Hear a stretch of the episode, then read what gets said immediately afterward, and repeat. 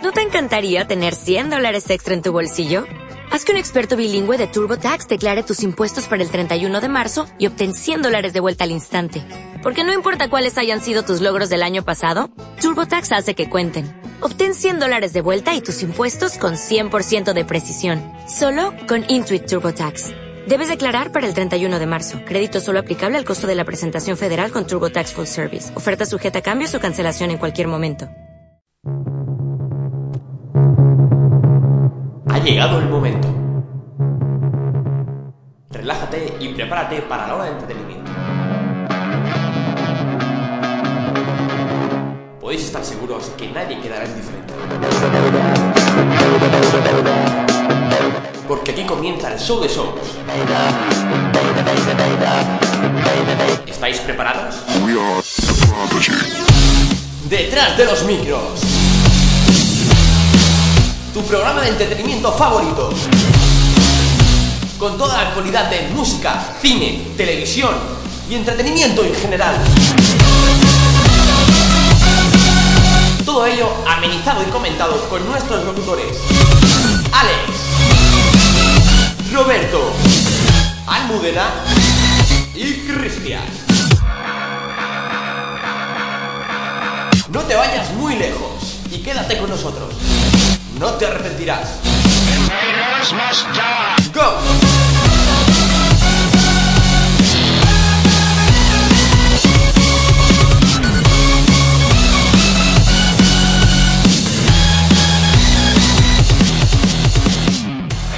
Bienvenidos a Detrás de los Micros, un jueves más. Hoy a quién tenemos a mi querida derecha. Pues a su querida, querida derecha, como siempre, me presento, soy Roberto para, para todos y como todos los días y esta, esta tarde traigo la sección de entrevistas. Muy. A, a Gain otra vez, ¿no? Sí. Muy bien. Again. Again. Y el técnico, El técnico es Cristian aquí. Es que tengo. es- la mesa de sonido esta cada vez está cada semana va un poco peor. Yo creo. Si la semana que viene no hay programas que yo creo que ha muerto del todo. Pero bueno, yo soy Cristian Caletrio a los mandos y a los mandos del teléfono. Así que que nadie llame. a mi izquierda, Yo, como siempre, con la música, Alex. Muy buenas noches a todo el mundo y animaros un poco que parece esto un entierro, hombre.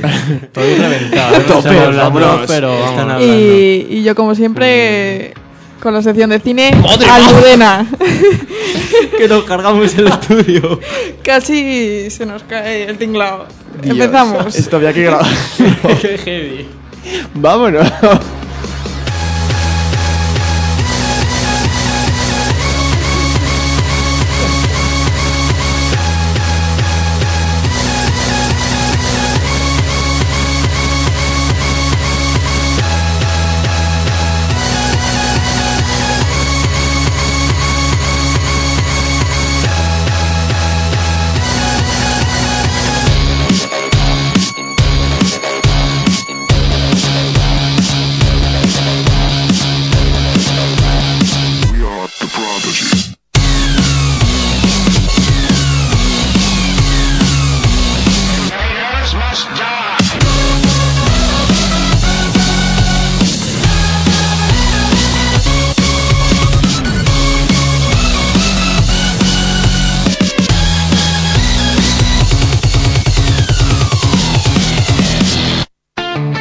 Momento de la música en Detrás de los Micros.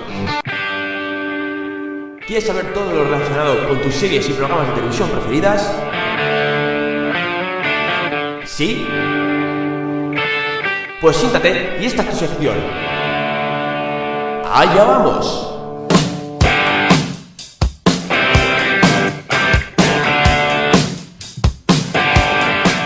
Bueno, bueno, y no, no os preocupéis por la por los problemas técnicos, pero vamos, que detrás de los micros es una es un apartado más los problemas técnicos. Bueno, hoy voy a hablar de una serie que se estrena hoy en Neox que se llama Señoras que. Yo no lo veo- no lo veo futuro. Señoras, señoras. Que empuja. ¿no? Bueno. El otro. Bueno, pues la- las, las señoras que saltan por fin de Facebook a la televisión los jueves a las 10 en Neox. Tenéis pe- pensáis que esto va a estar guay. Bueno, Yo creo que no va a tener éxito. Más que nada porque, como pasará con la tele, no la voy a ver. Así que. No, pero, o sea, yo creo que así el, el planteamiento parece gracioso, ¿no? Esta mañana que he hecho huelga me he despertado y me he puesto a ver la tele y pues tendré sesenta y tantos canales me han dado ganas de tirar la tele, tío, por la ventana y decir, es que no, es que no hay nada en la tele, tío, no echan nada interesante en la tele. Bueno, pues te voy a dar unos cuantos argumentos más para poder ver Señor Asque, que no sé cómo se llama, yo digo Señor Asque porque así me lo invento un poco, pero yo creo que es Señor Asque. Esta noche a las 10 en Facebook, uy, en Facebook, en, en Neox. Joder, en Facebook seguramente también. Está protagonizada por José Mayuste, Carlos Latre, David Fernández y Jordi Ríos. ¿Qué os parece este plantel? Pues yo pensaba que era de los de Laura Chanante y de esa gente, no sé por qué. ¿A que sí? ¿A quedaría todo chulo en plan ahí Joaquín Reyes? Yo de hecho tenía esa idea que era de, de ellos, pero no sé. Ah, sí, porque es de Neos, ¿no? Como lo hacen todos en Neos. No, por, por el anuncio lo había visto así en plan chorra, digo, tiene que ser suyo, seguro. De hecho, yo he visto la foto y pensaba que era ellos. Hablando de humor, eh, voy a decir una cosilla, es que empieza algo que nos gusta a todos. Detrás de los micros. humor aparte- amarillo, humor amarillo, ¿no? ¿No? El club de la comedia. Cierto, Oh, cierto. Ah, muy la nueva bien. temporada. Pero la temporada, por si alguien quiere ir. A ver si entrevistamos a Dani Rovira, ¿no? Por si alguien quiere Pero ir a tenemos ver los pendiente la espectáculos, que sepáis que la tercera temporada se grabó en febrero, así que no hay. Lo digo por si alguien dice. Hombre, pero ahora empezarán a grabar la cuarta temporada. Claro. Como mínimo hasta el año que viene, no. Hasta. No, pero en febrero no. Febrero o marzo se grabó lo que se va a emitir No, eh, no, no, a partir no, de ahora. no. Si nosotros el que fuimos a ver ya lo emitieron. Claro, pero es que nosotros fuimos en noviembre, te lo recuerdo. En noviembre fue, no. Pues ya estábamos en la radio. Bueno, no sé, da ¿Por qué no estoy enterado de que fuisteis a ver un programa de esos? ¿Cómo se grababa?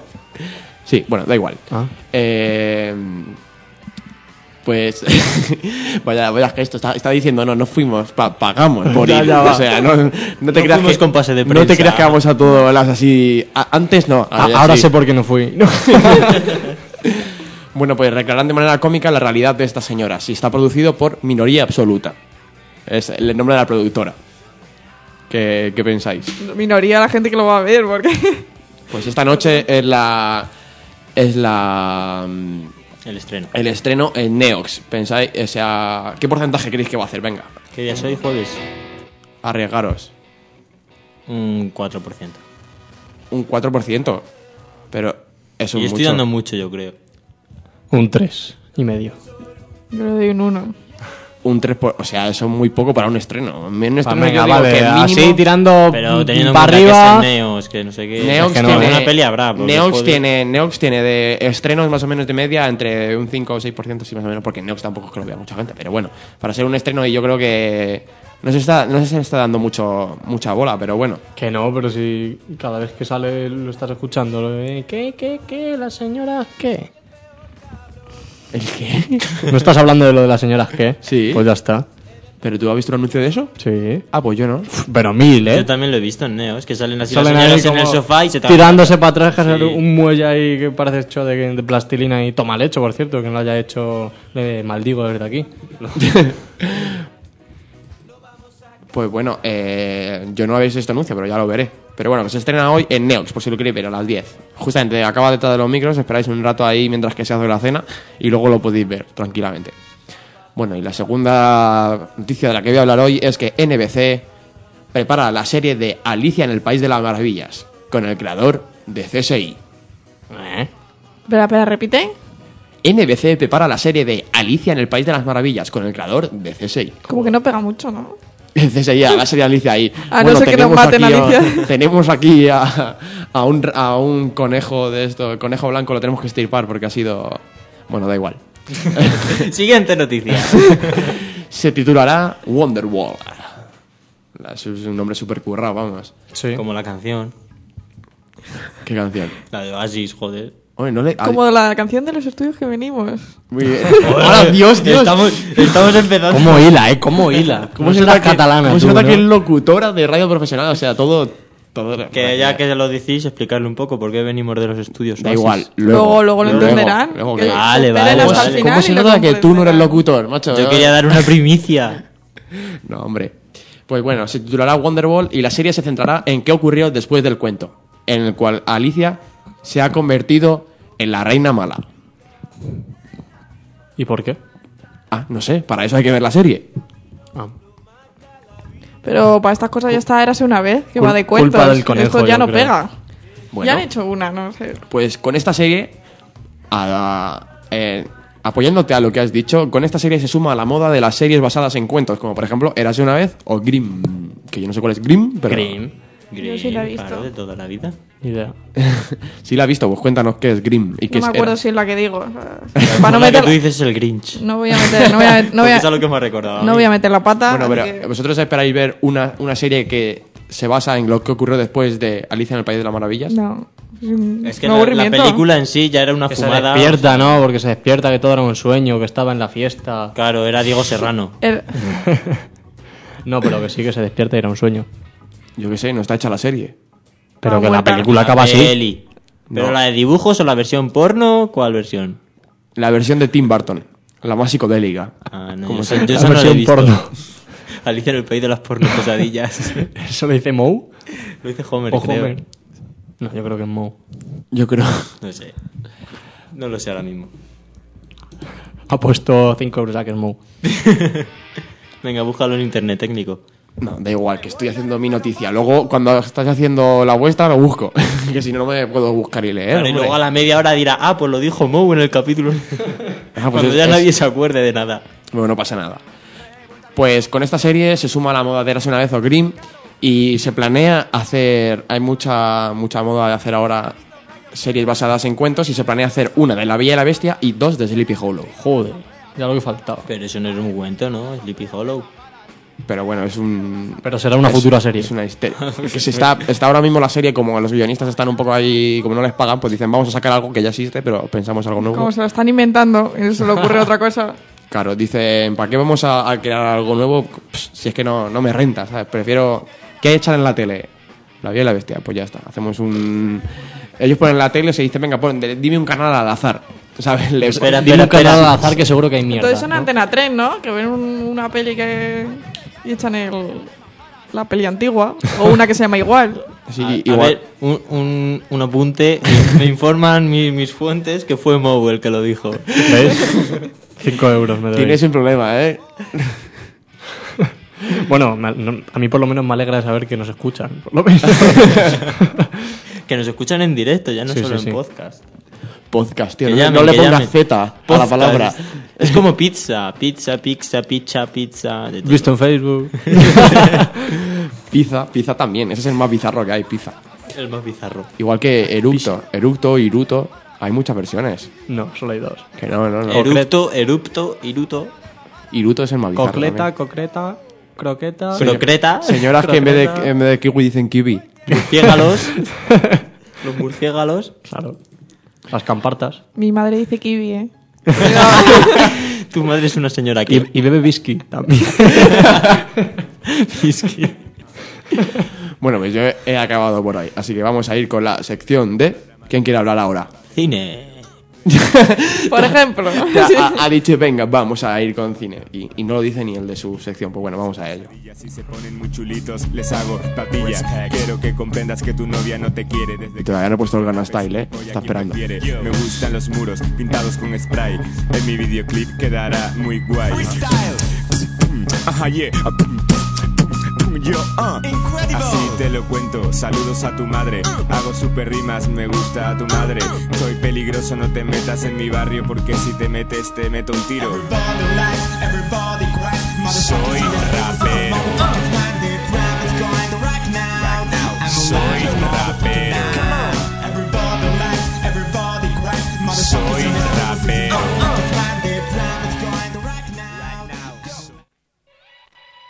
Los estrenos del momento. Todas las noticias. Curiosidades de tus películas favoritas. Acomódate y coge palomitas porque vamos con cine. Aquí, en Detrás de los Micros.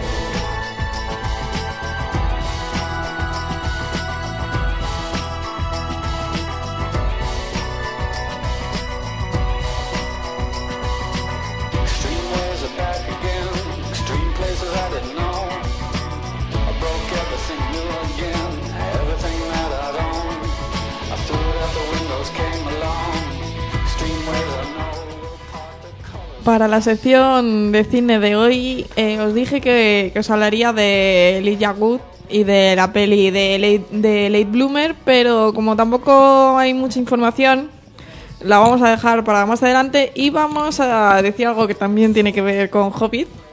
Y eso le gustará al técnico. Un hobby. Es que Frodo seguirá siendo un hobbit, haga el papel que haga. Sí. De hecho salió salió un apunte, salió en Buena Fuente y Buena Fuente le regaló una camiseta que iba con iba con Alex de la Iglesia en Los Misterios de Oxford o cómo era? La, bueno, la Crímenes peli- de Oxford. Eso, los crímenes de Oxford y le regaló Buena Fuente una camiseta a a Alex de la Iglesia que ponía eh, será quien sea, pero este sigue siendo Frodo o algo así.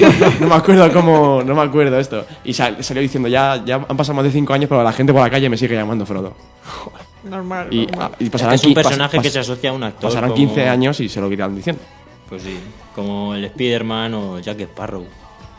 Son personajes que se asocian al actor. Que Sparrow es solo de manos tijeras. Bueno, Spiderman lo dudo, ¿eh? Porque El Tobey Maguire es Spider-Man de toda la vida. lleva sus chichinas que hizo de Spiderman. Un chichino ha ido de Spider-Man en tres películas. Y luego le cambiaron. Por desgracia. No, por eso le cambiaron. bueno, lo que decía del Hobbit es que el gobierno de Nueva Zelanda está tan agradecido con Peter Jackson que por traerles turistas y demás, claro, ya sabes que esto se lo, lo sabe el técnico, que esto pegó un boom y todo el mundo quiere ir ahora a Nueva Zelanda. Sí, de hecho yo Yo quiero... no estoy enterado por qué. Hombre, porque los parajes son- los señores anillos. son los Anillos, sí. las crónicas de Narnia, Hércules, la mitad de las eh, series barra películas que tengan que ver con ficción, eh, en plan fantasía tal, están en Nueva Zelanda. Bueno, pero la gente va más por porque es más friki de El Señor de los Anillos. No creo que nadie vaya a ir por Narnia. O sea, O por yo no lo- Hércules, o por Hércules, la serie, es la serie, ¿no? La que dice, la del tío Rubiaco.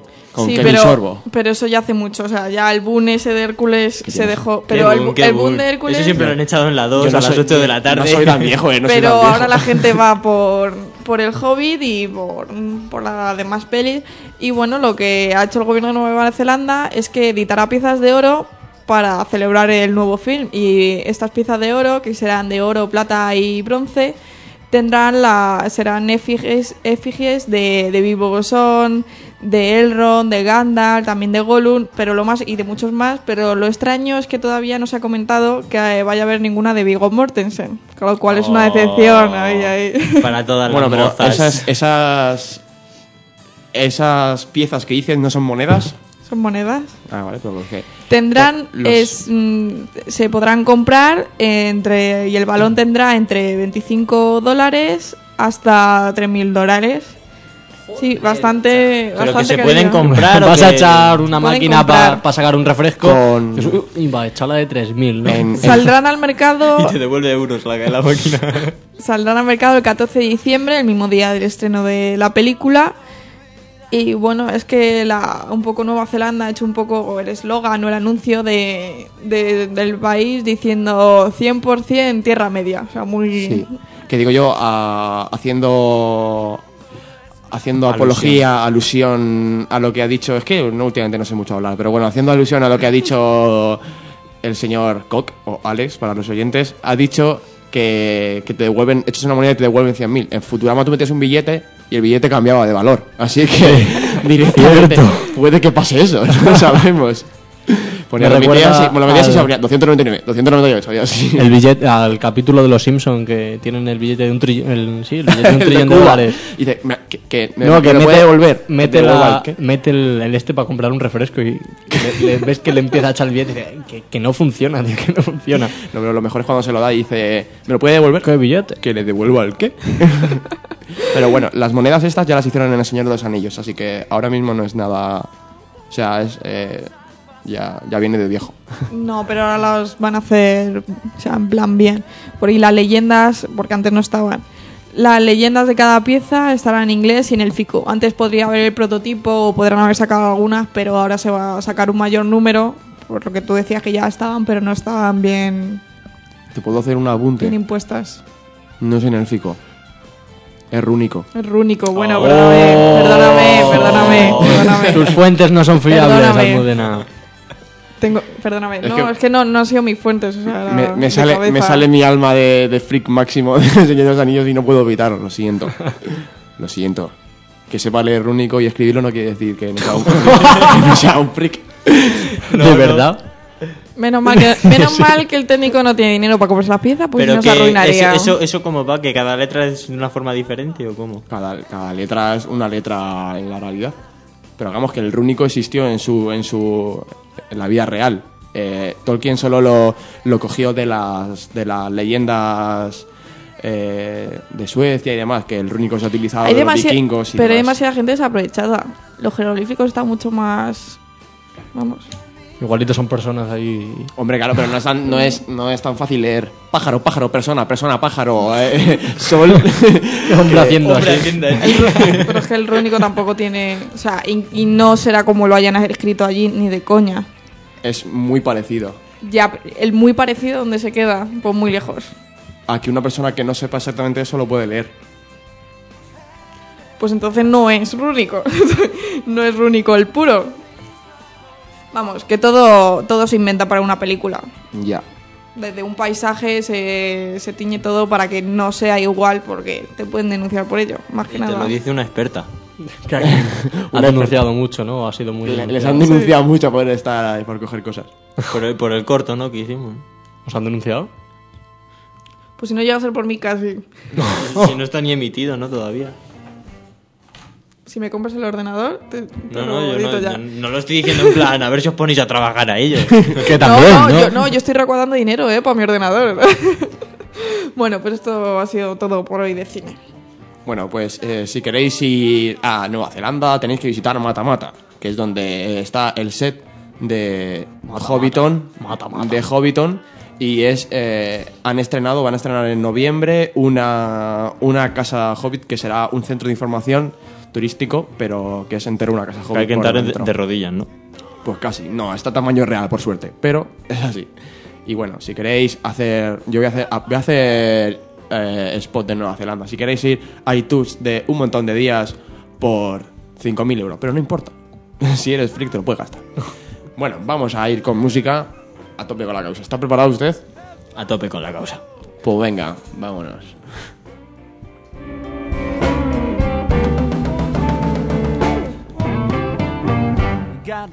Mira, mira, a tope. Es el momento de la música en detrás de los micros. Agárrate los cascos. Conciertos, festivales, nuevos lanzamientos, muchas cosas más. ¡Go!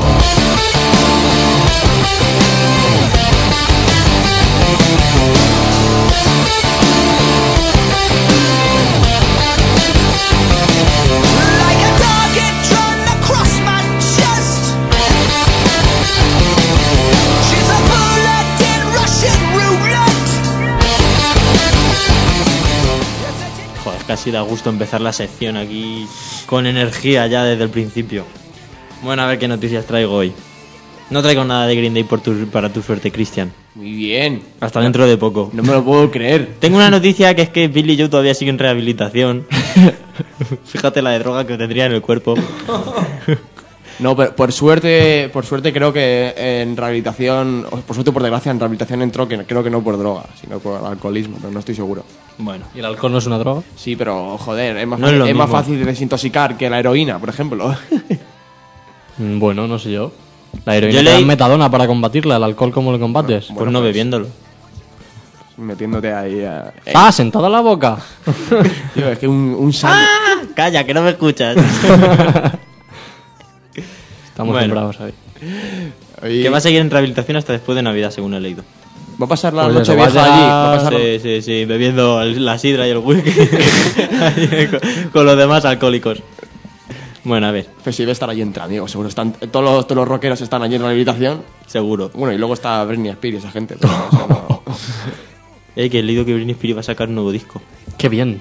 Ya, bueno, no Hablarás vas a- de ello, ¿no? ¿No vas a hablar de rock? Muy bien, Cock. Vas a superándote. A hablar de Britney Spears, McFly y One Direction, que sé que os gustan tanto. Pues viene al hormiguero. ¿Quién? One Direction. Vamos a verlos. ¿Pedimos pase de prensa para entrevistarlos? Lo digo en serio. Pues eso es, eso es como... Eso subiríamos como la espuma entre las aficionadas jóvenes de 15 años. Sí, la cual entenderían todos nuestros chistes, porque tienen esa... Más que nada porque siempre nos metemos con ellas. Bueno, a ver, la primera primero, noticia... primero se reirían "Ah". ¿Qué ha dicho? Bueno, voy a hablar de Angels and Airwaves. No sé si conoceréis a este grandísimo grupo. Sí. Sí, yo sí. Yo es que son mis colegas. Sí, ¿no? Todos los días de la semana digo lo mismo. Pues es la, la banda liderada por Tom DeLonge. ¿Os sonará más, tal vez? Parece, pero que es japonés. No. es, es de California, creo. Como de por- todos. de por ahí. Es el cantante de Blink 182. Ah, y ha hecho un grupo él. Sí, ya lleva tiempo. Este va a sacar. es- vengo a hablar de que van a sacar nuevo disco. Que anunciaron hace unas semanas su intención de publicar un nuevo disco de estudio que será el quinto de su carrera. O sea que fíjate el tiempo que llevarán juntos. Eh, la banda lo hizo oficial a través de su página web en la que se puede leer un comunicado al respecto. Que si queréis lo leo. Es un poco largo, pero lo, no, no. Sigo. Vale. Tío, pero no digas que no, que la radio no se ve. Es que. Qué poco espíritu. Vale. Pues siguiendo las, la- las instrucciones de mi querido técnico, sigo con la siguiente noticia. Yo también te quiero. Eh, ¿Alguna vez hablé aquí de, de Swellers? Sí, lo vas a hacer ahora, creo, ¿no? Eh, vale, repito, ¿alguna vez hablé de...? Vale. es que yo vivo en el futuro. Te ha dejado, o sea, te ha dejado. O sea, puedo- tienes que seguir porque te ha dejado súper mal. O sea. Vale, bueno, pues eso. The Swellers se acaban de estrenar un LP que se llama... No, un perdón. Un EP que se llama... ¿Qué Run- diferencia hay entre EP y E ELP? ¿Y Porque ET? los EPs son más cortos y de menor calidad. O sea, es lo que. Lo que viene siendo que un EP es una maquetilla. Sí. Bueno, rollo mixtape. ahí, raro. Muy bien, muy bien. Pues Pues, eso. vamos, lo que hacemos en casa, ¿no? Sí. Se titulará Running Out of Places to Go. ¿Qué significa? Significa quedándose sin lugares a los que ir. No, qué bien.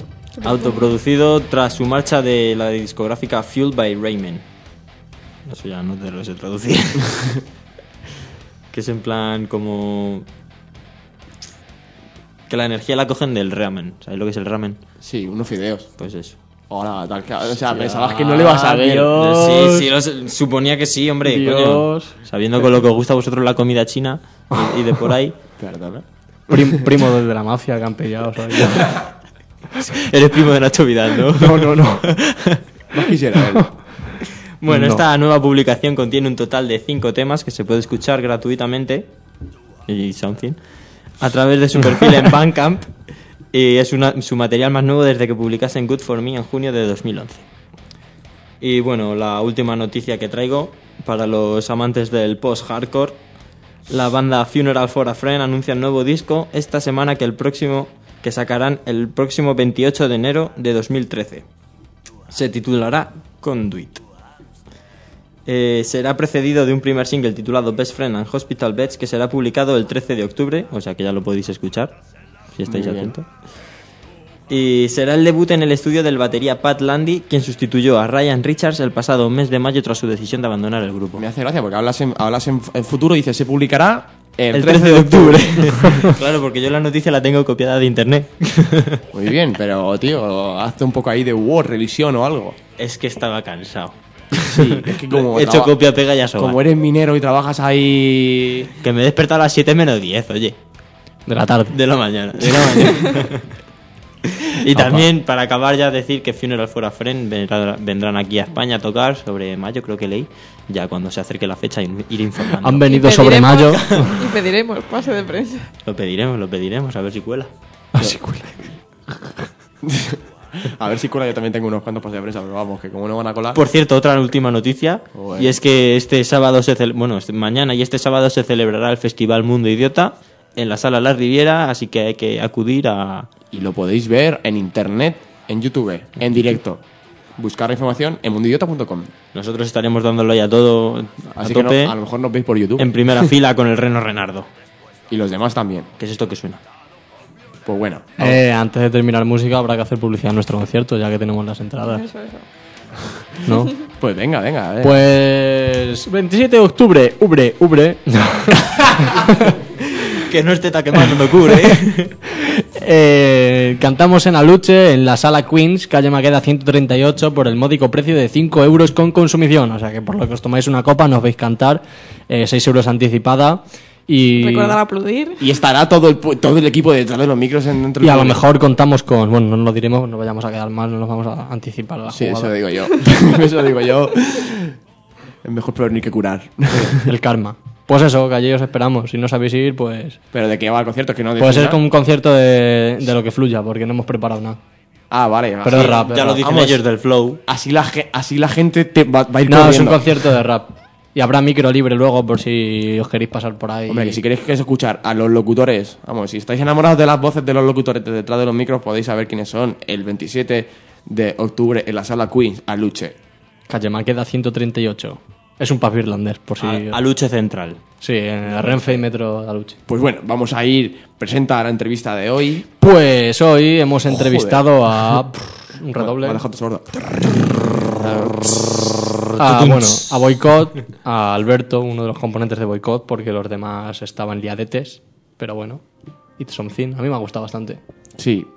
Y bueno, pues hemos estado allí en el estudio Oasis y nos han contado un montón de cosas. Así que vamos a ir con ello, vamos a hacer la publicidad, decirme en un momento cuáles son las vías de contacto, porque ya no nos llaméis, porque como nos llaméis en medio de la entrevista, mala suerte. Pues en Twitter es arroba detrás micros. Para Hotmail detrás de los micros arroba hotmail.com. El teléfono no lo digas, que no van a llamar a alguien, ya verás. ¿Y qué digo entonces? ¿El blog? Sí, di el blog. Detrás de los micros.blogspot.com. Muy bien, parece que tienes que decir .com a partir de ahora. .com. ¿Qué es, qué es del gordo com este? Da igual, no se sabe. Está planeando cosas. Detrás de los micros arroba hotmail.com, arroba detrás micros en Twitter, no os buscáis en ibox.com y v o o x o en iTunes, detrás de los micros o en Google, detrás de los micros para poder escuchar cualquier programa anterior o futuro, por si os ha gustado. Así que vamos a ir con la entrevista de Boicot y luego volvemos. Decir hasta después. Hasta después. Eso no lo esperabais, ¿eh? nunca lo he hecho. ¿eh? Hasta después. Pues,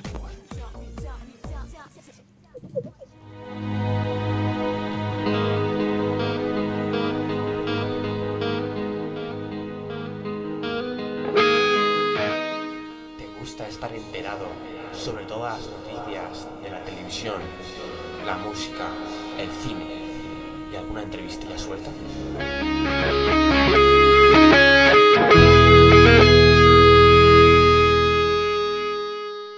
¿Quieres saber todo sobre el mundo del entretenimiento?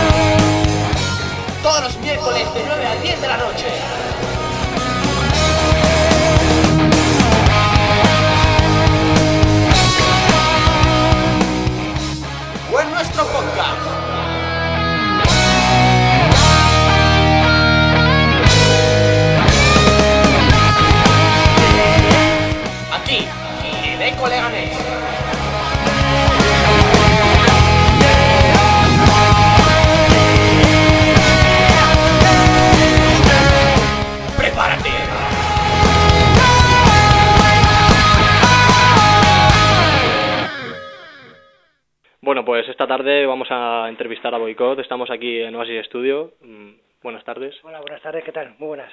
Bueno, para empezar, eh, habríamos preparado a ver si cómo sería una presentación del grupo. ¿Cómo os presentaríais vosotros? O tú en este caso, ¿cómo presentarías al grupo? Bueno, pues un grupo que lleva ya veterano en la escena nacional y que, bueno, pues cañero, con, con música muy cañera y letras combativas y, y protesta a tope, ¿no? Es un poco así lo que marca Boicot, ¿no? Y baile, también mucho baile, un grupo de directo. Los discos están muy bien, suenan muy bien y siempre nos hemos pre- preocupado por las producciones, ¿no? Pero yo creo que el, lo grande, lo, el fuerte de Boicot son los directos, ¿no? La gente, además, muchas veces gente no lo ha dicho, ¿no? Que, que hostia, los discos está, está guay, pero los directos me lo paso de la hostia con vosotros, ¿no? Entonces yo creo que es un poco así, ¿no? La radiografía, la foto de Boicot es eso, ¿no? Directos y, al grano. Bien, bueno, ¿y cómo surgió la idea de Boicot? ¿Cómo fue ese, el primer proyecto, ese fruto? Pues éramos chavales de barrio, éramos, empezamos Juan Carillo y, y empezamos pues esto tocando, o sea, no todavía, bueno, todavía no se llamaba Boycott, se llamaba, bueno, llamamos de otros nombres así, Black Magic fue uno, algo heavy y tal. Y bueno, pues todo el mundo empieza así, ¿no? Poco a poco. Y claro, y luego conocí a Juancar y, y ya ahí trajo a otro, el batería se fue. Pues te estoy hablando que teníamos 15, 16 años como mucho, ¿no? Y, y ya vino otro batería y ya eso, a, pa- a partir de ahí empezó a ser boicot, que era batería sabia la batería, Juancar a la voz, al bajo y a la voz, y yo a, a la guitarra y a la voz, cantábamos entre los dos, que es justo casi, ¿no? Bueno, eh, lo que hemos, hemos terminado, ¿no? Y bueno, ahora costa hasta costa y gras, ¿no? Pero así empezamos, ¿no? Empezamos de tres chavalitos de barrio y empezamos a tocar por, lo- por la fiesta de los barrios, que ya casi no hay. Que bueno, están las fiestas, pero ya no hay rock, ¿sabes? Que antes cortaban las calles y, y ponían el escenario y llamaban a grupitos que estaban saliendo y tal, y uno de ellos éramos nosotros, ¿no? Y así empezamos poco a poco. En el 87 ya yo tengo una foto ya por ahí que tocamos en la fiesta de la Lipa, debajo del puente de la Lipa, y así empezamos a tocar poco a poco hasta que ya en el 89-90 eh, grabamos nuestro primer disco con Discos Barrabás, que hicimos dos discos y ahí ya empezar, pues ya empezamos toda la carrera hasta ahora que, que estamos presentando nuestro di- nu- disco número 12. Y, eh, bueno, eh, dices de lo de discos Barrabás, eh, creasteis también un sello, eh, ¿os ha ido bien en ese aspecto? Sí, la verdad es que muy bien. Eh, empezamos con Disco Barrabás y hicimos los dos primeros. Y luego, pues claro, la cosa no salió como debería, no vendimos tantos discos como pensaba la compañía y bueno, pues estuvimos presentando maquetas a, a distintas compañías discográficas y claro, era un momento en que si, si a la primera no vas, como que te dejan ya un poco aparcado, ¿no? Entonces nosotros creíamos en nosotros mismos y dijimos, joder, de esto, yo, vamos, que esto mola y nos gusta y queremos seguir, ¿no? Y hicimos nuestro propio sello, que sacamos nuestro primer disco que se llama Cría Cuervos, que fue en el año 95 y hicimos nuestro sello y de puta madre nos ayudó mucho Potencial Hardcore, Fernando, que tenía otro sello, que nos dijo cómo era todo, ¿no? Pues tienes que ir a la fábrica, hacer el vinilo, el CD, la galleta, las, las, las imprentas, bueno, era todo un, mucho un follón, ¿no? Y luego también encargarte de la promoción, las radios y tal, ¿no? Pero se nos dio bien y nos, y nos gustaba además, ¿no? Porque el mundo del rock en el que vivimos aquí en este país tampoco es muy grande, ¿sabes? Entonces nos conocemos entre todos y, y, bueno, salimos adelante, hicimos Cría Cuervos, su condena, y luego ya quisimos hacer algo muy importante y dijimos, joder, vamos a hacer algo importante, incluso vamos a escribir un libro, viajar al extranjero, hacer un vídeo, y ahí salió la ruta del Che. Dijimos, venga, vámonos para afuera, y fuimos a Cuba, México, Argentina, y, grabamos incluso varios, de- o sea, el primer disco está grabado aquí en, en España, en Galicia, luego el segundo nos fuimos a México, y el tercero lo grabamos en Argentina. Todo el proyecto duró un año y medio, dos, y hicimos la ruta del Che y ahí yo creo que nos consagramos un poco como grupo y como sello discográfico. Incluso sacamos a otros grupos como Cascarrabias, A Disidencia, Mamá Ladilla. Eh, funcionaba muy bien el sello, además nos gustaba trabajar. También teníamos una ayuda de Cristóbal, que es un que es una, un colega que, ahora está trabajando para, para una, una agencia de manager y, y joder, fue muy bien la historia y claro, llegó un momento que, que bueno, pues pues ya la boicot empezó a funcionar bien a nivel de conciertos, ya vendíamos discos, ya por fin eh, demostramos que sí que varíamos y volábamos a la gente y ya pues ya fichamos por otra compañía, dijimos, venga, pues vamos a ver si damos un pasito adelante, ¿no? Y más que nada por tema de promoción, nosotros creas que no, pues eso, llega un momento en que es mucho trabajo la discográfica y el grupo, entonces tienes que decidirte un poco ahí y decidimos seguir con Boycott, seguir con la música que lo realmente hicimos el sello para sacar al grupo y a otros grupos y fichamos con Locomotiv, que ya sacamos el de espaldas al mundo y tus problemas crecen. Luego Locomotiv ya vino el, la debacle de la internet, de que todo es gratis, todo se baja gratis y a toda por saco todos los sellos discográficos y y, nada, Locomotive desapareció, creo, sí, ya ha desaparecido, y, y ya el siguiente amaneció, ya lo hicimos otra vez con nuestra compañía discográfica, que realmente nunca la hemos cerrado, siempre la hemos dejado ahí en stand-by, ¿no? Y, y sacamos Amaneció, y luego ya en esta dijimos, bueno, pues Emilio Maldito, que está en el disco número 12, pues Maldito Emilio, pues, pues siempre le hemos conocido desde siempre, ¿no? y, y esta vez pues hemos decidido que lo saque él porque además lo está, está haciendo un trabajo estupendo. Yo creo que es el único que está ganando dinero vendiendo discos que hoy en día es como yo que sé junto a las tiendas de revelado de fotos creo que son los, los negocios más prósperos que puedes crear hoy.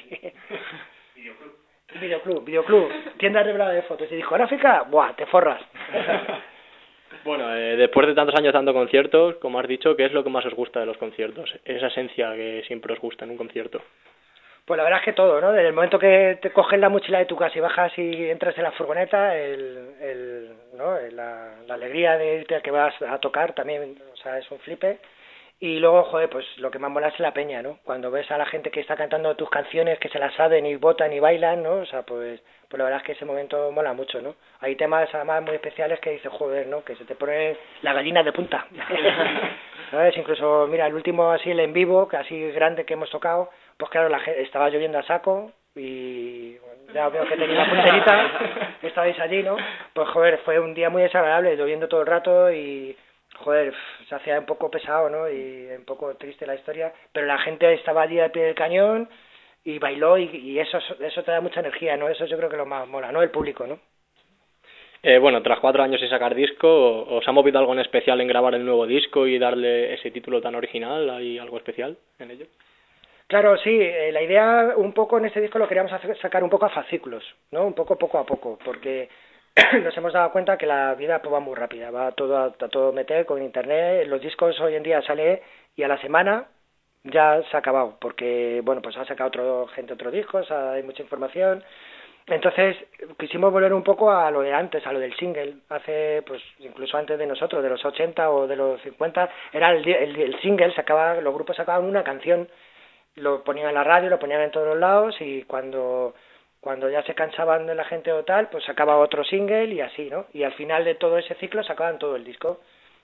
Entonces la gente, en un momento dado, pues, pues le gustaba comprar ese disco porque ya lo había escuchado. Entonces, pues era un poco de decir, joder, voy a comprar todas estas recopilaciones de canciones que he estado escuchando que me molan, ¿no? Y, y lo compro. Y hemos, hemos hecho esto un poco. Y apoyado por los videoclips. Yo ahora hago, realizo videoclips y llevo tres años haciendo videoclips. Ya he hecho como unos 20 videoclips por ahí. Entonces, aprovechando que los hago yo, pues, pues dijimos, joder, pues sacamos la canción con su videoclip, ¿no? Y lo sacamos incluso antes de un gran evento, de un gran concierto que tocamos, un gran festival. El primero fue el año pasado, el 2011, con el Elevina Rock, sacamos el, el Sexo, Drogas y Rock and Roll, que además invitamos a la peña que hiciera el mismo baile que hacíamos en el vídeo y tal. Y así un poco estar todo el rato ahí en internet, en el candelero, ¿sabes? Y, un poco, eso es un poco fue la idea. Hemos sacado al final, ya hemos sacado el disco, hemos sacado cinco videoclips, y, y, ya por fin hemos sacado el disco, ¿no? Es un poco así la idea de Lágrimas de Rabia. Luego la canción de Lágrimas de Rabia, el título viene por uno de los temas que, que viene en el disco, que habla sobre los, sobre los represaliados, eh, o sea, sobre todo los escritores, poetas y profesores que fueron los primeros que se cargaron en la guerra civil, fueron a ellos, a por ellos a machete, se lo cargaron a tope y quisimos hacer un, un homenaje a ellos, ¿no? Y también lo compaginamos, o sea, lo apoyamos con un, con un reportaje que viene en el DVD, además de los 13 temas que viene el disco, pues el, el disco aparece un DVD que viene eh, dos documentales, uno que se llama Lágrimas de Rabia, que dura 15 minutos, en el que entrevistamos en primera persona a sobrevivientes de la guerra civil. Aparece Marco Sana, que es un poeta que tiene 94 años, creo, ahora, y el otro día le vi una foto que sube en las manifestaciones que se están haciendo ahora en el Congreso, el tío está ahí al pie del cañón, con 94 años, y, y bueno, pues eh, también eh, a una señora que una señora que se llama Isla Farfante, que es hija de maestros que mataron a su padre y a su madre, eran los dos maestros y se los cargaron, no porque eran comunistas ni nada, eran porque eran profesores, ¿no? Y todo esto, y bueno, también Carmen Arrojo, que es otra profesora de la, de la República, que bueno, pues vino a la guerra y pudo ir, tal, y además está muy emotivo el documental porque, bueno, como ella dice, podría haber sido la rosa número 14, ¿no? Luego también está Emilio Silva, que es la, el, de la, el, presidente de la memoria histórica, que es lo que está moviendo todo, desenterrando fosas comunes y denunciando el hecho, ¿no? Que todavía hay mucha gente que está enterrada en las cunetas y que no, no hay justicia para ellos, ¿no? Y todo esto pues aparece en el documental, está muy emotivo, tal, muy bonito. Y luego también hay otro documental que se llama Boicot eh, sin fronteras, que dura 40 minutos, eh, en la que aparecemos nosotros eh, un poco entre en la trastienda, ¿no? O sea, un poco nosotros todos los viajes. Somos un grupo que ha tocado mucho fuera de nuestras fronteras. Hemos estado en Latinoamérica, pues en Colombia, bueno, casi todos los países, Argentina, Chile, Uruguay, Costa Rica, Venezuela. Y luego también en Europa hemos estado en Grecia, Alemania, Italia, París, es el último que aparece en el documental, que estuvimos con Molotov, y en Japón también hemos estado dos veces, y todo eso aparece en ese documental, que está muy gracioso, muy divertido, el Gras como lo sabéis, si no lo sabéis, un crack, eh, enseña el culo todo el rato, también aparece Chiquitín, de trompeta de escape que nos ha acompañado en esta gira también, que también sale, enseña el culo, parece un vídeo porno casi, el vídeo, y bueno, pues está muy divertido, y luego aparece también el DVD los cinco, los cinco videoclips que, que hemos hecho, más el making of de, de Lágrimas de Rabia, que el videoclip Lágrimas de Rabia aparece Guillermo Toledo, que es un actor ahí muy reivindicativo, que está siempre el primero en todas las manifestaciones. Le comentamos que, que si quería aparecer en el videoclip, además aparece de cura, de cura cabrón, o sea, aparece de malo, que siempre le hace de bueno, o sea, aquí aparece de malo, todo lo contrario de lo como piensa él, ¿no? Aparece Fernando Tielbe también, que es un actor que, que hizo la película El, el Espinazo del Diablo, no sé si os suena, de pequeñito, y luego ya ha hecho más cosas, o sea, ahora ya es mayor, y también aparece en el vídeo y tal y aparece el making of un poco de, lágrimas de rabia, ¿no? También hay una hay un personaje muy carismático que se llama Trifón Cañamares García que tiene 100 años. El año pasado tenía 100, 101 años, 100 años. Ahora tendrá, pues nació en 1911, ahora tendrá 101. Y el tío cañero que te cagas se aparece en el videoclip también, ¿no? Y un poco el making of de cómo los problemas que tuvimos con las aulas, que no nos daban permiso y todo eso aparece en el DVD. Y bueno, eh, ¿cuál es el disco de boicot favorito de, Boi- de boicot? Pues, pues eh, eh, lo más fácil que, que sería contestar el último, ¿verdad? Pero sí es verdad, o sea, bueno, todos molan, ¿no? O sea, no hay ninguno más que otro, ¿no? Porque la verdad es que cuando siempre se graba el disco, tío, pues mola, ¿no? Y incluso cuando ahora escuchas de vez en cuando los primeros discos, ¿no? Dijo, tienen ese rollo especial, ¿no? Y dices, joder, cómo mola esta canción, ¿no? Molan todos. Este último, la verdad es que estamos muy sorprendidos de cómo ha quedado, porque nos hemos sorprendido a nosotros mismos, ¿sabes? O sea, es porque, joder, después de tantos discos cu- cuesta más, cada vez cuesta más hacer cosas, tampoco estamos inventando nada, o sea, ni hemos dado, ni hemos hecho nada especial ni nada, pero son canciones que tienen mucha energía y, y, y entran muy bien y, y bueno, y yo creo que, que es eso, hemos tenido mucho tiempo también para, para hacerlo, eh, con el con el proyecto este que es de hacerlo poco a poco el disco, pues eh, nos, además lo hemos grabado lo hemos grabado aquí en Estudios Oasis, que es el estudio de Costa, lo ha producido él también, y hemos tenido tiempo de darle vueltas a los temas, ¿no? Porque muchas veces cuando grabas un disco eh, tienes un tiempo limitado para grabarlo y luego lo escuchas al cabo de un tiempo y dices, joder, este estribillo lo podía haber cambiado, o sobra un estribillo, o este punteo lo podía haber cortado un poco porque me he pasado, porque era mi punteo, no lo quería quitar, pero claro, luego al cabo del tiempo lo escuchas y dices, joder, aquí me pasa con el punteo, macho. Y, y esto, todo esto lo hemos hecho, lo hemos arreglado, porque los temas estaban eh, hechos de hace tiempo y hemos ido arreglándolo poco a poco, ¿sabes? Los íbamos escuchando, a los dos meses lo escuchábamos, joder, este estribillo sobra, pum, lo cambiábamos. Y, y nos hemos quedado realmente, yo creo que es el que más realizado nos hemos quedado, ¿no? Este último, ¿no? Y bueno, la canción favorita de Boi- la canción de boicot favorita de boicot. o- Bueno, yo creo que cada uno tendrá una, cada uno La tendrá una. Claro, la mía será una de las que canto yo, claro. Pero no, no, no, joder, hay alguna. Por ejemplo, la de Bajo el Suelo, que es una también de las que, o sea, una que canto yo, pues la tengo muy, mucho cariño, porque además está hecha para, para esas mujeres que, que las maltratan y tal, ¿no? Y además está cantado como si fuera una mujer y, y, y además lo hicimos en una, se compuso en una noche mágica con, con mi chica y tal, y, y amigos y, y amigas, y esa canción mola, y además en directo a la gente, pues eso, le, le mola también. Pero por ejemplo también De espaldas al mundo es una de las canciones también muy muy carismática de Boycott y, y las que yo creo que mejor retratan a Boycott, ¿no? Que es el hard rock este, el jarrón, el jarrón este duro, ¿sabes? Muy rápido con la batería tum, tum, tum, ¿sabes? Y, y coros así muy potentes, entonces yo creo que la que De espaldas al mundo yo creo que es una de las canciones que más es un poco el perfil, ¿no? De, de lo que es Boycott, ¿no? Eh, ¿Alguna anécdota que nos quieras contar de conciertos o grabando? Algo que os haya sucedido que os haya marcado ahí como anécdota. Bueno, anécdotas tengo muchas. No sé, te puedo contar, en Japón, por ejemplo, te puedo contar una muy graciosa, que, que además aparece en el DVD de, del disco, que, que además aparezco porque me perdí en Japón, nos, me emborra- nos emborrachamos la primera noche que llegamos, pues la ilusión de estar en Japón y tal, nos fuimos a hacer unas fotos a, a la plaza de Shibuya, que es la plaza esta que sale en todas las películas, en la que se inspiró el director de Blade Runner para hacer la película, porque es de ciencia ficción, vamos, unas pantallas grandísimas, todo lleno de luces, vamos, de una ciudad del futuro, ¿no? y, y, y quedamos ahí para hacernos unas fotos con esas luces, pero justo hay un día a la semana que lo apagan y fue ese día. no nos pudimos hacer las fotos, entonces nos fuimos al bar, ¿sabes? Una cosa típica y nos fuimos de bares, discotecas y demás a las 8 de la mañana. Y a las 8 de la mañana pues había un sitio de esto de 24 horas que como un 7-Eleven, pues allí, que hay muchos ahí en Japón, que es una ciudad que nunca duerme, y claro, pues encontramos cava catalán. Nos entró allí la morriña, después de toda la noche bebiendo cava catalán, bueno, nos pillamos un poco importante. y nos fuimos al hotel.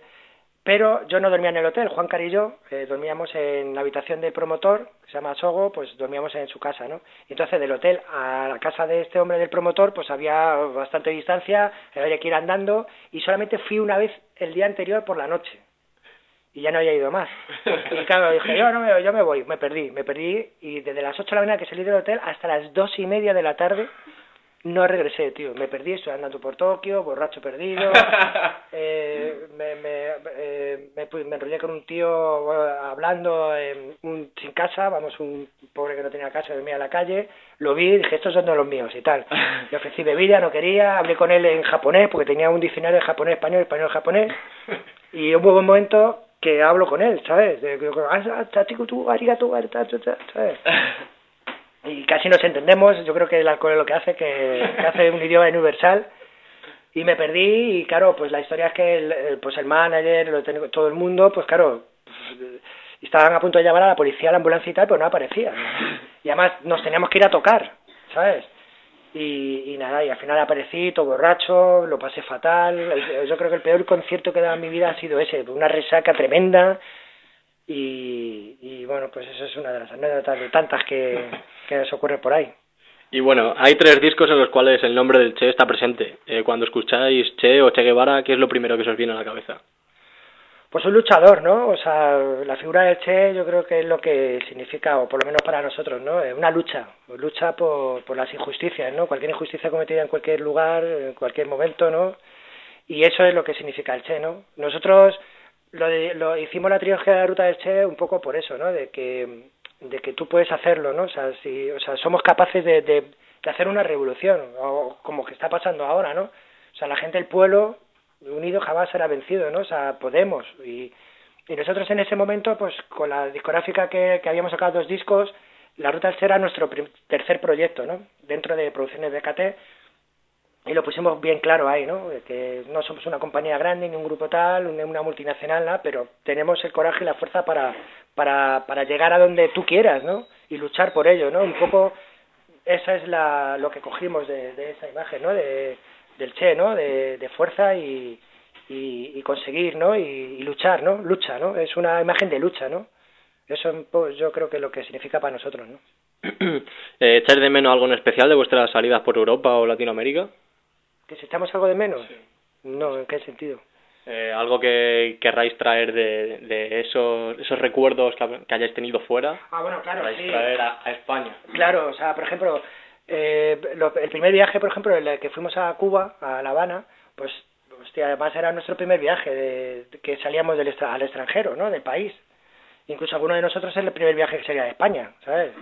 Y, la verdad es que, joder, fue un contraste muy fuerte, ¿no? Porque allí la gente, pues, no sé, encontramos el carácter este luchador de que ellos saben que es el grano en el culo de, de Estados Unidos, ¿no? Y, que no tienen ni aspirina ni y la gente no las guitarras pues las, las cuerdas las cuecen para, para para que están viejas y las ponen nuevas el parche de la batería pues son radiografías el pedal del bombo es un pedal de embrague de un coche sabes entonces toda esa fuerza que dice joder o sea qué, coraje no o sea que, que, o sea, eso sí que que personalmente a cada uno de nosotros nos influyó mucho no o sea a la hora de ver las cosas de otra manera no porque aquí pues creas que no pues pues tenemos todo, ¿no? O sea, ahora están pasando por una gran crisis, ¿no? Pero, pero joder, vas a la farmacia y aspirinas. A lo mejor no tienes dinero ahora para comprar aspirinas, que esa es otra, ¿no? Pero hay aspirina, pero es que allí ni hay ni dinero ni la aspirina, ¿no? Entonces, vivir así es muy difícil, ¿no? Y ellos nos enseñaron eso, ¿no? Que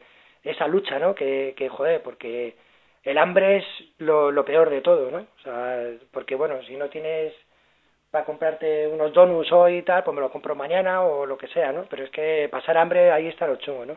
Y eso sí que es lo que nos traeríamos de, por ejemplo, de Cuba, ¿no? Y de muchos países, ¿no? De, por ejemplo, Japón, pues también, ¿no? La cortesía que tienen entre ellos, los, los, lo limpios que son. Por ejemplo, en la, en la calle veíamos que los chicles de la, de la calle los quitaban con espátulas, ¿sabes? No sé. Cada pueblo tiene cosas características, ¿no? Que, que molan, ¿no? Y que, que sí nos traeríamos para acá, ¿no? Sí, bueno, eh, ya que has dicho lo de Cuba, eh, ¿qué diferencias notables mm, dirías a la gente que aún está un poco cegada con lo que hay en España? ¿Qué diferencias dirías que hay entre España y Cuba? La más notable. Hombre, hay muchas, hay muchas, pero es el carácter, el carácter luchador. Eh, por ejemplo, ahora se está viendo más. Con lo del 15M, la verdad es que nosotros, todo el mundo nos quedamos flipados. O sea, y no todo el mundo de todo el mundo, o sea, literalmente todo el mundo. O sea, salió en todos, los- en todos los telediarios y en todos los periódicos de todo el mundo, ¿no? Y, y ese es un poco el, el carácter, ¿no? Por ejemplo, nosotros en el 15M estábamos en Buenos Aires tocando y no nos enteramos. Y cuando terminamos de tocar, que aquí era de día, allí era de noche, pues fuimos al hotel y el la recepción, como sabía que éramos españoles, dijo, mira, mirad, mirad lo que está ocurriendo allá, acá, tal, no sé qué, en España. Y vimos lo de la plaza de la, de la Puerta del Sol, ¿no? Que estaba todo el mundo allí, ¿no? Y, y claro, nos quedamos flipados y decir, hostia, qué guay, ¿no? Por fin nos hemos quitado de este letargo, ¿no? De, estábamos ahí viviendo en el éxtasis, ¿no? Ahí de puta madre, bien, estamos de puta madre, claro. Ahora estamos despertando de eso, ¿no? Y es el rollo, ¿no? Y bueno, eh, ¿cómo veis la situación actual en España, tanto política como musicalmente hablando? La situación en España política muy mal, o sea, fatal, tío, o sea, vamos, o sea, yo que no sé, o sea, yo creo que ni es que ni la derecha ni la izquierda, yo somos de izquierda, está claro, o sea, prefiero al PSOE al, al PP, pero es que esta gente es que muy mal, o sea, además ahora se van a aprovechar un poco de la crisis para recortar pues educación, sanidad y de todo. manifestación ahora. Claro, ahora hay una manifestación, sí. Y, claro, en la historia, tío, o sea, la políticamente, vamos, fatal. O sea, habrá que, hay que hacer un cambio. De hecho, yo creo que va a pasar, tiene que pasar algo, ¿no? Y, y la gente tiene que salir a la calle y de hecho está saliendo, ¿no? O sea, cada vez más a la calle, ¿no? Para, para, para reivindicar que esto no está bien y, y siempre tenemos que pagar lo mismo, es el pueblo, ¿sabes? No sé. Yo creo que estamos como en la Edad Media, igual. La única diferencia es que ahora vamos en coche y antes íbamos a caballo. O sea, antes iba a caballo. Pero es igual, o sea, los pobres son los que pagan la, la mierda de los ricos, ¿sabes? O sea, porque es que es así, ¿no? Y Sí, musicalmente muy bien, claro. musicalmente está guay, joder, hay grupazos, ahí está saliendo mucha gente eh, guapa, por ejemplo, Yesca, es un grupo que además voy a ir a mañana a verlos, que tocan con Barricada ahí en Ciudad Real, ellos son de Ciudad Real, y además uno de ellos hizo una canción, hizo, nos, hizo- nos ha hecho una letra, la Distinto Animal, la hizo Antonio, el cantante de Yesca, y joder, Barricada está ahí a tope, los grupos veteranos están ahí dando caña siempre, van saliendo cosas nuevas, la verdad es que el panorama musical de aquí está, está ahí de puta madre. Y bueno, esta es una pregunta que me ha, me ha dicho un amigo que os pregunte y es que si opináis que las revueltas que se están llevando a cabo son suficientes como para cambiar el sistema o por el contrario pensáis que hay que endurecer el, el método de lucha. Hostia, es difícil. Nosotros cuando hablamos entre nosotros, eh, la historia ha dicho que hasta que no haya sangre no hay cambio. O sea, está claro, o sea, es así, ¿eh? O sea, si miramos la, hist- la historia de atrás, hasta que no saquemos la guillotina y lo pasemos de uno a uno a todos, o sea, no hay manera, ¿no?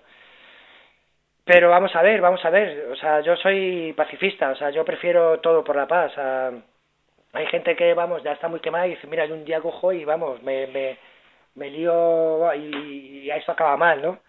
Pero yo prefiero que, que, que, que sea por... Pero claro, la gente, hay mucha gente que dice, joder, es que vamos todos a la huelga, vamos todos a la manifestación y al final no pasa nada. Una, una guerra de los medios de comunicación, según de, de quién es, por ejemplo, en la Plaza de Neptuno el otro día, que yo estuve allí, lo de lo del Congreso, decían 5.000 personas, o no, 5.000, me he 6.000 pasado, personas. 6.000. Y luego cuando pusieron una foto en el periódico, que cuando vino el Papa, ¿sabes qué dijeron? Y además en la foto estaba igual de llena, no sé si lo viste, y cuando sube el Papa eran 16 20.000 personas. ¿Sabes? Era, coño, por favor, o sea, o sea, cuando viene el Papa son 20.000 y cuando tal, 6.000, ¿sabes? O sea que... No lo sé, hay que seguir luchando, hay que seguir luchando y que no nos cansemos y lo del 15M, ese movimiento no tiene que terminar y que hay que ir a la calle a protestar y, y a ver qué pasa, o sea, a ver qué, qué, cómo podemos, ¿no? Aunque yo creo que el, que es que nos da igual, o sea, parece muchas veces te desaniman, ¿no? Joder, eh, van a hacer lo que les sale a los cojones porque van a hacerlo, pero a ver si poco a poco, ¿sabes? De, eh, podemos hacer algo, ¿sabes? Y salir a la calle, ¿no? Y a luchar. Y bueno, eh, ¿una canción podría desencadenar una revolución? ¿Tú qué opinas? no sé si una canción, pero sí, ¿por qué no? ¿Por qué no? Eh, y, y sobre todo, no sé si podrá desencadenar una revolución, pero ayudar a esa revolución seguro, ¿no? O sea, está visto que en todas las guerras y en todas las revoluciones siempre hay una canción que une y, da ánimo, ¿no? Y, y lucha, ¿no? Pues posiblemente sí. Yo creo que todos los grupos que nos dedicamos a, a este tipo de rock reivindicativo, yo creo que hace mucho, ¿no? El otro día además, que, joder, eh, nos sacaron los colores y todo en Sevilla, ahora estamos presentando el disco por la FERNAC, ¿no? Y vino un chaval dijo, nos dio las gracias por, por cantar lo que cantábamos, porque gracias a nosotros él se estaba enterando de muchas cosas y de y era y, era así por gracias a la música no a Boicot solamente o sea nos dio gracias a todo a todo el mundo no y nos dijo que a todos los grupos y nos dijo que eso que, que, que la verdad es que, que él se sentía que era personalmente estaba satisfecho y era combativo revolucionario leía el periódico y tal gracias a los grupos como nosotros no que un poco pues pues, pues denunciamos no todas estas situaciones ¿Quieres añadir algo más? pues nada, que muchas gracias que por hacernos la entrevista y por aguantarnos y por seguir ahí informando a la gente. Pues muchas gracias por dedicarnos este tiempo. Vale, a vosotros.